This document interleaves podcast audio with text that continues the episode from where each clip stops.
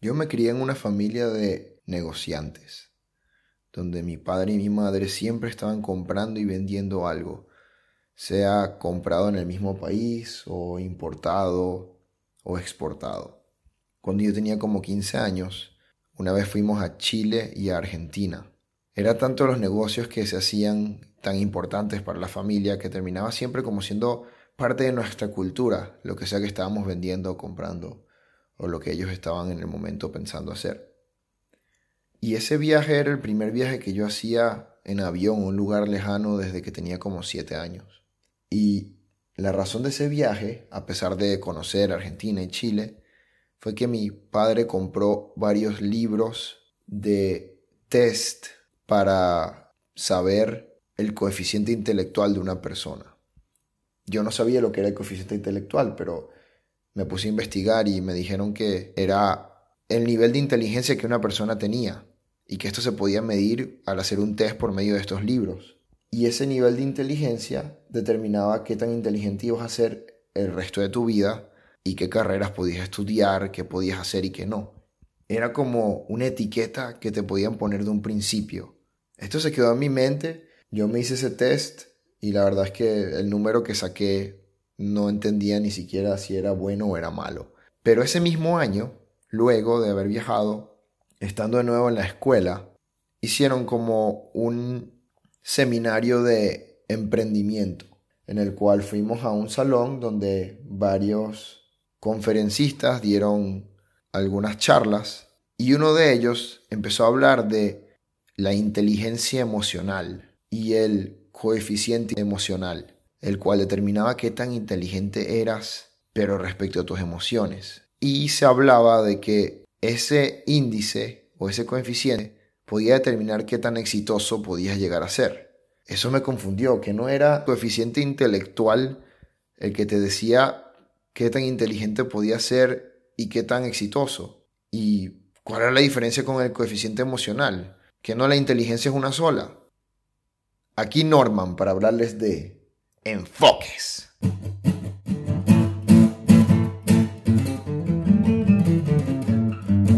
La inteligencia emocional es un término que se escucha hoy en día en muchísimos sitios. Lo vemos en empresas, en escuelas, en conferencias. Muchas grandes personas hablan de la inteligencia emocional como algo muy importante, pero también muchos otros hablan de ella como que no existiera o no fuera importante para nada. Muchos científicos psicólogos y psiquiatras dicen que la inteligencia emocional ni siquiera existe.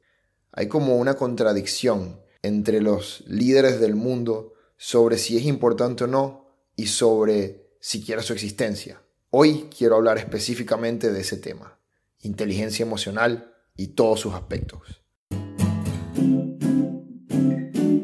La inteligencia emocional es un término que apareció por primera vez en el año 1964 y en ese momento no fue tan importante, pues fue mencionado una sola vez, pero ganó mucha popularidad en el año 1995 cuando el escritor Daniel Goldman publicó su libro Inteligencia Emocional. Y en este libro él explicaba lo importante que era para incluso determinar qué tan exitoso alguien podía ser. Y fue tal el impacto de este libro que se empezó a utilizar en todos lados tanto por científicos, escuelas, empresas y cada vez más. Es más, muchas empresas hoy en día empiezan a tomar en cuenta el coeficiente emocional incluso más que el coeficiente intelectual, como algo que es primordial.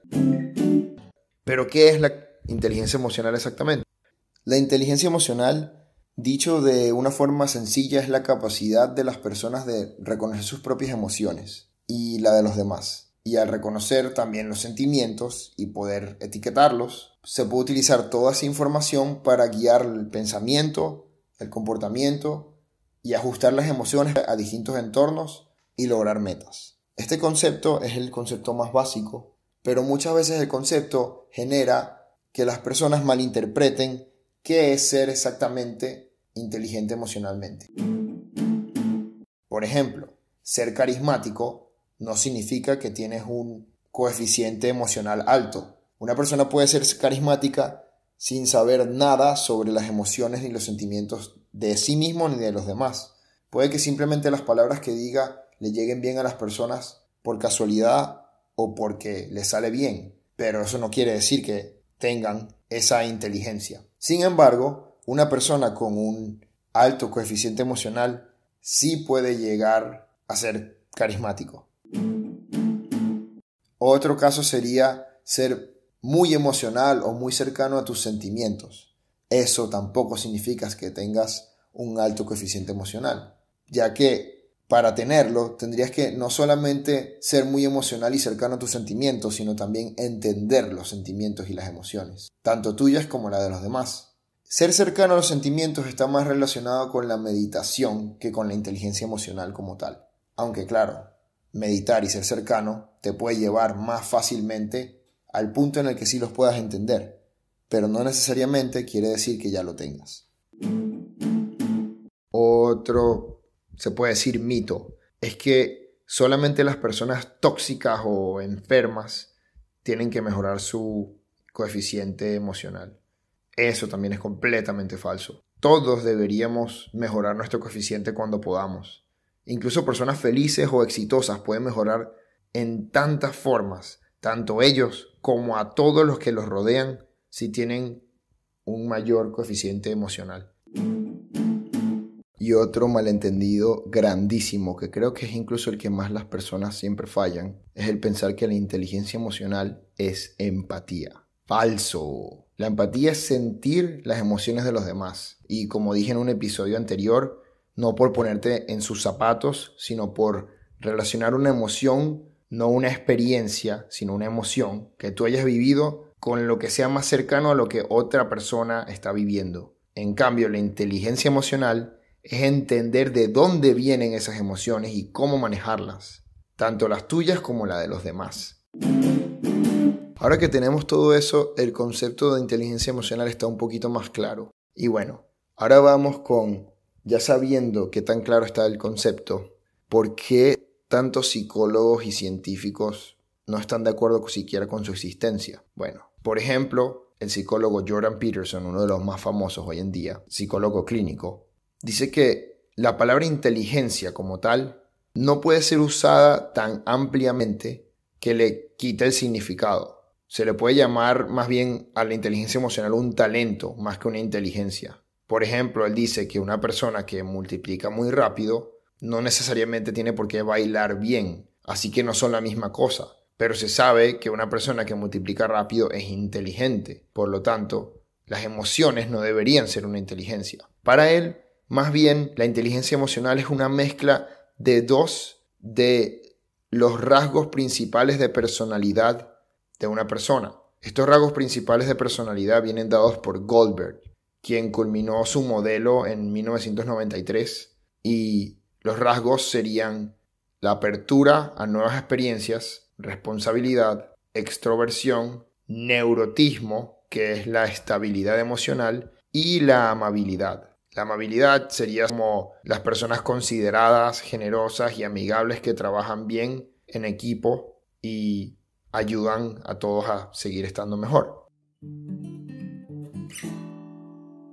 Entonces para él es la mezcla entre neurotismo, la estabilidad emocional y amabilidad. Pero estos dos conceptos en realidad, por lo que acabo de explicar, no son exactamente inteligencia emocional. Pero bueno, para poder entender esto mejor tenemos que entrar más en el tema de qué es inteligencia como tal.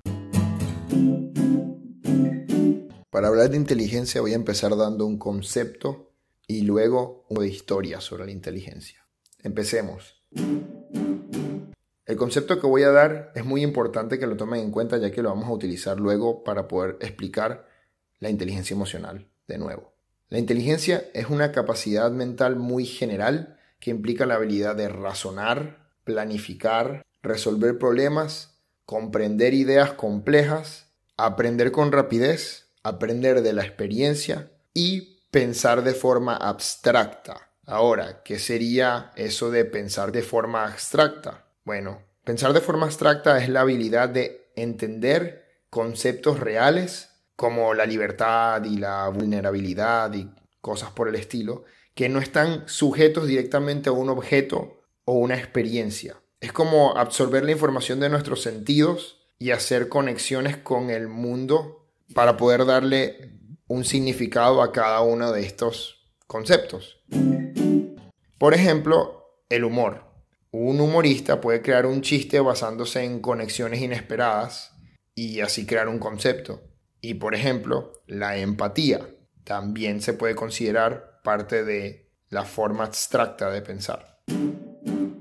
El concepto de inteligencia en general es un concepto muy difícil de explicar, porque implica demasiadas cosas.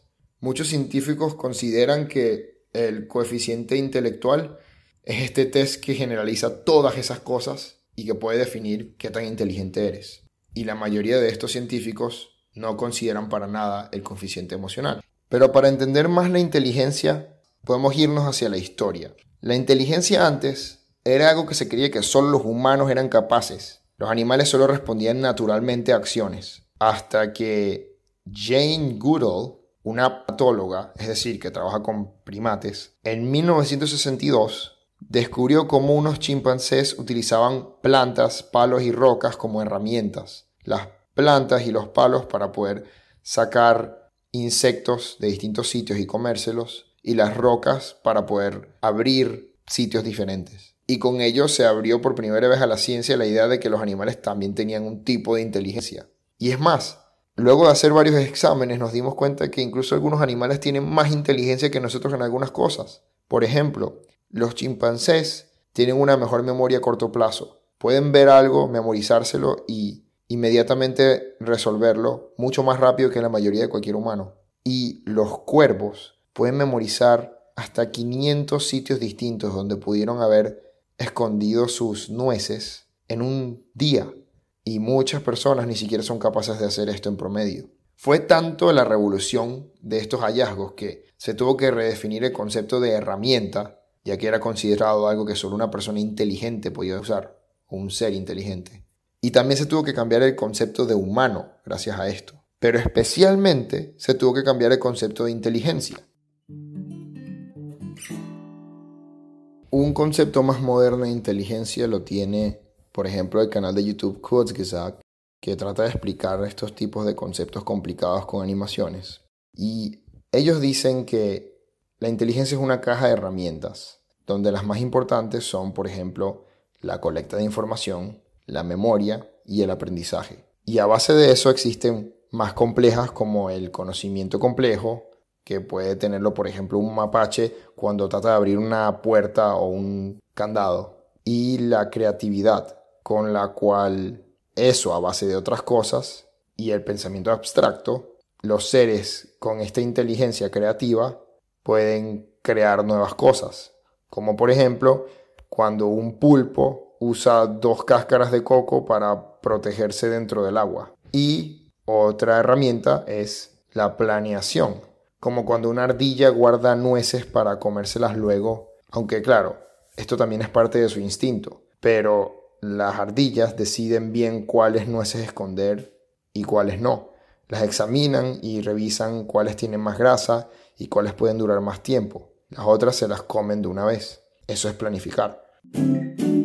Nosotros los humanos, aparte, tenemos una herramienta más por encima de todo eso, y esa es la que incluye muchas otras cosas, y es lo que nosotros llamamos la cultura, la que nos lleva a crear incluso cohetes, ya que contamos con contarnos distintas historias, trabajamos en equipo y compartimos nuestro aprendizaje por generaciones. Ese sería el concepto moderno de inteligencia.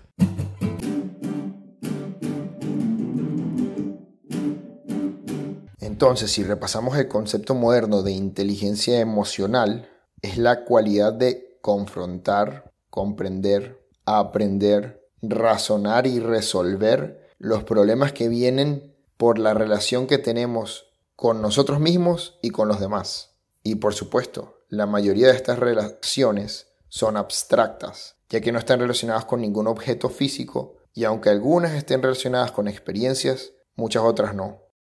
Hmm. Confrontar, comprender, aprender, razonar, resolver y entender conceptos abstractos. ¿No suena como muy parecido a la inteligencia como tal?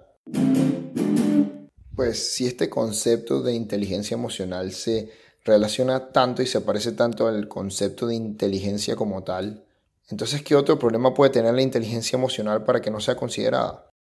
Bueno, un problema que yo veo en la inteligencia emocional es el problema con los exámenes que calculan el coeficiente emocional. Y este problema es que toman reacciones a situaciones para determinar qué tan emocionalmente inteligente alguien es. Y muchas veces puede que una persona entienda todas las emociones que hay en una situación, pero puede decidir reaccionar de forma diferente, no necesariamente de la forma moralmente más correcta, obviamente dependiendo de sus objetivos e intenciones, pero por mucho que entienda cómo es cada emoción, la empatía no es necesaria para determinar la solución. Así que esto no debería ser un factor para poder determinar qué tan emocionalmente inteligente alguien es. Está bien que los exámenes tengan preguntas en las cuales una persona puede determinar las emociones diferentes, pero no que decidan resolver una situación de cierta forma específica. Así como los exámenes para determinar el coeficiente intelectual, la mayoría son todos dados siempre solamente por medio del pensamiento abstracto. Y esto no debería ser el único factor que determina el coeficiente intelectual, porque tampoco lo es. Pero si como acabo de decir, este problema de inteligencia emocional también es un problema que tiene el coeficiente intelectual, ¿qué otra cosa podría ser distinta?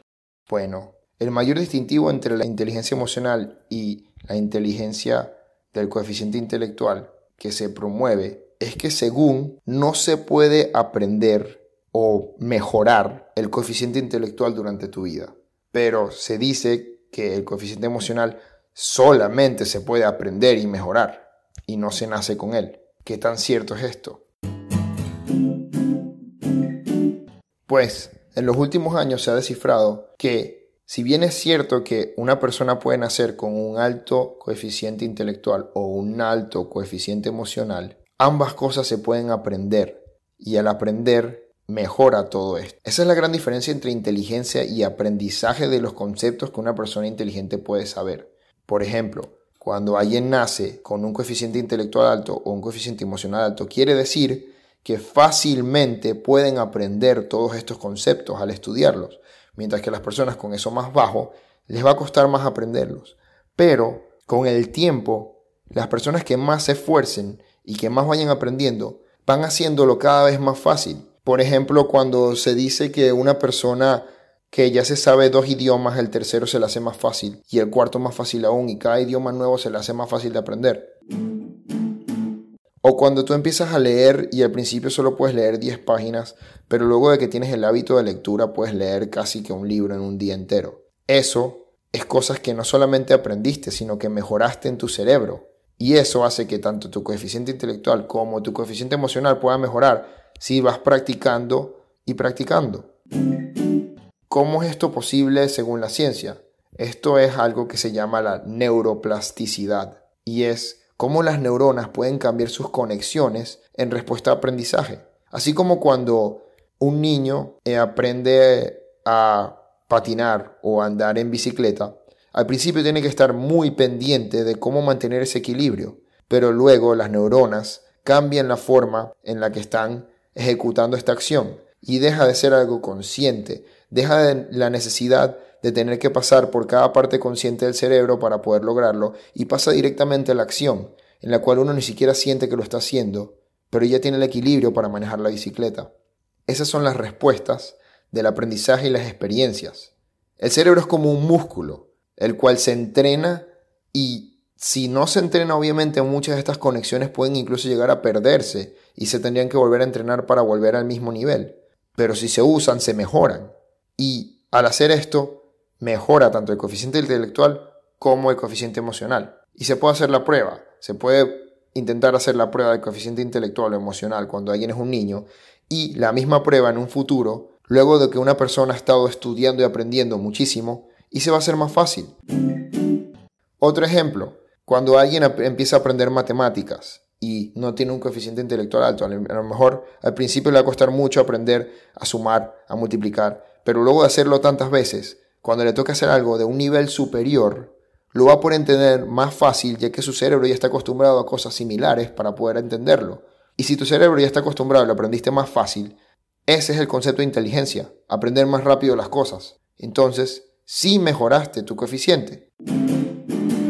Y lo mismo pasa con las emociones. Personas con un bajo nivel de coeficiente emocional, al principio pueden leer y aprender sobre todas esas emociones y tenerlas en concepto. Luego las viven y al vivirlas y identificarlas, porque saben qué es lo que han aprendido con los conceptos y entender de dónde vienen, cada vez más fácilmente cuando vivan esas experiencias, se les va a hacer más sencillo entenderlas, aprenderlas y hacer algo con ellas. Y así su coeficiente emocional también mejora.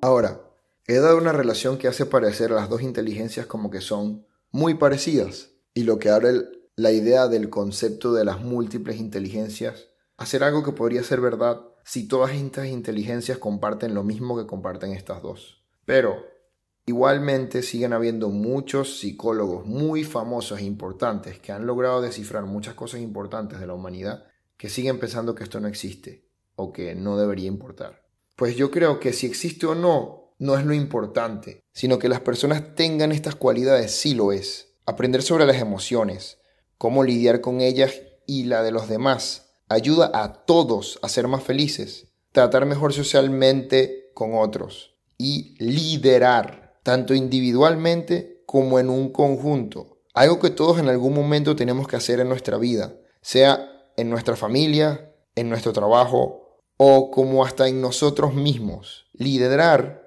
nuestras emociones y que ellas no nos gobiernan a nosotros.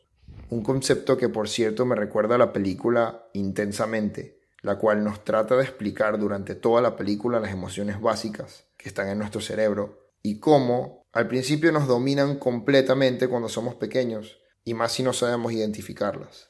Solo Riley y yo para siempre.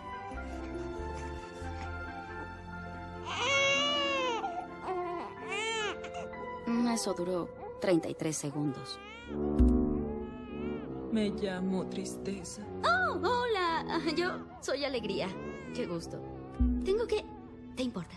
Deja que me encargue. Gracias. Y ese fue solo el comienzo. Desde ese día el cuartel general solo creció más. Bien hecho. ¡Oh, gira aquí! ¡No! Él es temor. Es muy bueno manteniendo a Riley a salvo. Lento, lento. ¡Oh! ¡Cuidado! Mucho cuidado. Algo por aquí huele muy mal. Alto, ¿qué es eso? Ella es desagrado. Básicamente evita que Riley termine envenenada, física y socialmente. No tiene brillantes colores ni forma de dinosaurio. Un segundo. ¡Es brócoli! ¡No quiero! Termina tu cena o no te tocará postre. ¿Qué? ¿Acaso dijo que no nos tocará postre? Él es furia. A él realmente le preocupa que las cosas sean justas. ¿Con que no nos darás postre, amigo? ¿Eso quieres? ¡Ay, claro! ¡Danos de cenar! Después de que tú te comas esto. En el capítulo en el que hablé por qué utilizó Disney como parte de mis ejemplos, dije la importancia de estas historias y cómo muchas de esas historias las personas que las hacen ni siquiera saben por qué exactamente las hacen como son, pero llegan a resonar tanto en las personas porque tienen razón y es lo que las personas quieren ver o lo que necesitan. Y esto se puede relacionar con la inteligencia emocional al ver las historias que nos contábamos anteriormente, los humanos, comparadas con la que nos contamos hoy. Por ejemplo, antiguamente en la mitología griega, Todas las historias que se contaban eran sobre emociones de distintas personas. Todos los dioses tenían emociones diferentes y cómo lidiaban con ellas. Como por ejemplo Zeus no lograba lidiar con su relación familiar y siempre tenía problemas con su esposa, ya que siempre estaba con mujeres diferentes. Como era su esposa, tenía esa rabia interna por esto mismo. Y como cada uno de los hijos de Zeus, aunque todos eran héroes, ninguno lograba entender exactamente ninguna de estas emociones. Pero luego de muchos años tenemos las historias que cuenta la Biblia, que son historias donde una persona podía entender y manejar todas las emociones y hacer un camino para que todos los demás pudieran seguir y creaba moralejas para que los demás aprendieran. Y luego, cambiando del tema de la religión a exactamente hoy en día, Países en los que se enfocan muchísimo en que las personas aprendan y tengan un mayor coeficiente intelectual y no se enfocan tanto en la inteligencia emocional, son donde más se ven estas historias. Por ejemplo, Japón, el cual tiene una cultura enorme de caricaturas japonesas, tanto para niños como para adultos. Y muchos de estos animes, como se les dice, más famosos, siempre tienen a un protagonista que logra aprender y mejorar todo porque tiene mucha inteligencia emocional y así le enseña a todos los demás cómo tener incluso más. Ejemplos de esto puede ser Samurai X, donde el protagonista era un espadachín que vivió en una época en la cual tuvo que asesinar a muchísimas personas en una guerra para poder sobrevivir, y era un niño de 15 años. Pero luego de haber matado a tantas personas quiso reivindicarse al haber experimentado el amor. Y ahí fue cuando empezó a entender cómo funcionaba el mundo. Y pasa toda su historia como un vagabundo de ciudad en ciudad, conociendo personas y enseñándoles una lección de vida, teniendo él el pasado más horrible. También tenemos la historia del asesino de demonios, que es una historia de otro espadachín, que en su mundo existen los demonios, seres que todo el mundo mira con desprecio ya que viven de comer otros humanos. Pero él les tiene empatía porque saben que ellos fueron humanos antes de eso y que lo que están es sufriendo. Y gracias a eso le da una lección tanto a los demonios como a los humanos. Y otras historias como la más famosa de todas hoy en día, que sería Academia de Héroes, o Naruto, o esta llamada El Trébol Negro. Son historias donde todos los protagonistas entienden mucho a las personas y no se rinden. Y terminan simpatizando con tanto todos los enemigos como las personas buenas. Los entienden y hacen entender las emociones que tienen.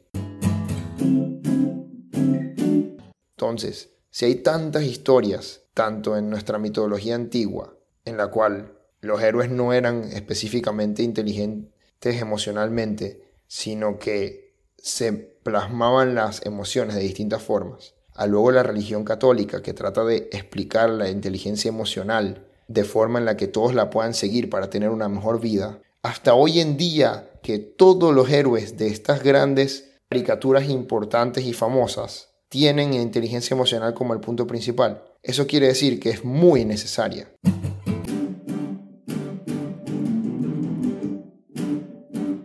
Y alguien podría decir, sí, bueno, pero estos ejemplos no demuestran que hay problemas en la sociedad por culpa de no tener inteligencia emocional.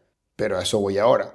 Por ejemplo, existe un gran problema en la mayoría de las empresas hoy en día en la cual todos sus gerentes de puestos de tecnología vienen de ser muy buenos trabajadores científicos. Y esto es un gran problema, ya que nunca se les enseña cómo ser gerentes o líderes. Es decir, ellos vienen de trabajar durante muchos años siendo ingenieros en computación, científicos, ingenieros aeronáuticos, ingenieros civiles, de todo esto. Y luego llegan a un punto en el que ya que son los mejores y tienen mucho tiempo, son promovidos a gerentes. Pero la diferencia es que un gerente no necesita para nada el coeficiente intelectual de la persona que está resolviendo el problema. Sí tiene que tener un coeficiente intelectual alto probablemente para entender el problema y poder guiar a todos hacia un camino, pero también tiene que tener un coeficiente emocional muy alto para poder entender a esas personas y llevarlas por el buen camino que ellos también quieran y poder hacer que ellos mejoren poco a poco. Y esto es un gran problema que tienen prácticamente todas las empresas hoy en día. Algunas se han estado dando cuenta, pero eso es un proceso que va muy poco a poco. Si nos podemos ver, pues en realidad sí existen muchas personas exitosas con poca inteligencia emocional. Por ejemplo, Elon Musk, quien le cuesta hablar con las personas y entenderse en público y quien últimamente se ha visto envuelto en muchos escándalos con relaciones, pero aún así es muy exitoso y es considerado un héroe. También tenemos a Steve Jobs, quien, aunque era muy, muy exitoso y entendía muy bien lo que la gente necesitaba, era tildado de no entender a sus empleados, de tratarlos mal y de llevar con muchos problemas en su familia. Pero por otro lado tenemos a otros muy grandes con mucha inteligencia emocional, como por ejemplo Gary Vee, Seth Godin o Tony Robbins, quienes dedican su carrera a enseñarle a las personas cómo liderar y cómo lidiar con otros y con ellos mismos. Así que no podemos decir que un índice es esencial para el éxito, ya que muchos tienen un índice mucho mayor que el otro y al final puede haber exitosos como puede que no los haya. Pero sí podemos decir que, por ejemplo, las guerras que hemos tenido en distintos tiempos podrían evitarse si las personas estudiaran y tuvieran más inteligencia emocional y llegaran a ser líderes con poder más que jefes con poder, que no entienden lo que las personas sienten y terminan dejándose llevar por la ira y por sus propias emociones, como por ejemplo Hitler, quien su asco y disgusto hacia personas que él consideraba sucias, no las odiaba, sino peor, les daba asco y se dejaba llevar por esas emociones, más que nada, hacía que fuera una persona tan tiránica, ya que lo que nos da asco, lo quemamos y lo desaparecemos, no solamente lo despreciamos. En conclusión, el concepto de inteligencia emocional y lo que una persona puede saber de ello tanto de nacimiento como cuando va aprendiendo a lo largo del tiempo, sí existe. E independientemente de si se le debería llamar inteligencia o no, es un concepto tan importante como el del coeficiente intelectual. Y es algo que debería aplicarse y estudiarse muchísimo más para llevarnos a todos a entendernos y a lograr nuestras metas como humanidad. Muchísimas gracias por escuchar este capítulo largo. Espero que haya sido de su interés. Este tema de inteligencia emocional es un tema el cual trato de tocar en prácticamente todos los capítulos. Cada enfoque que le doy a una situación siempre es tratando de utilizar inteligencia emocional para entender qué están pensando los demás y qué es lo mejor que puede pensar uno para llevar una situación de la mejor forma posible. Y en este caso estoy utilizando ese mismo concepto para decir que al final no importa si la inteligencia emocional existe o no, lo importante es que las habilidades que uno puede llegar a tener por medio de todo esto sí lo son. Si tienen alguna pregunta, algún concepto no les parece que esté correcto, alguna anécdota o cualquier otra cosa, ya saben que pueden mandar una nota de voz a enfoquesconnorman.com y hasta la próxima.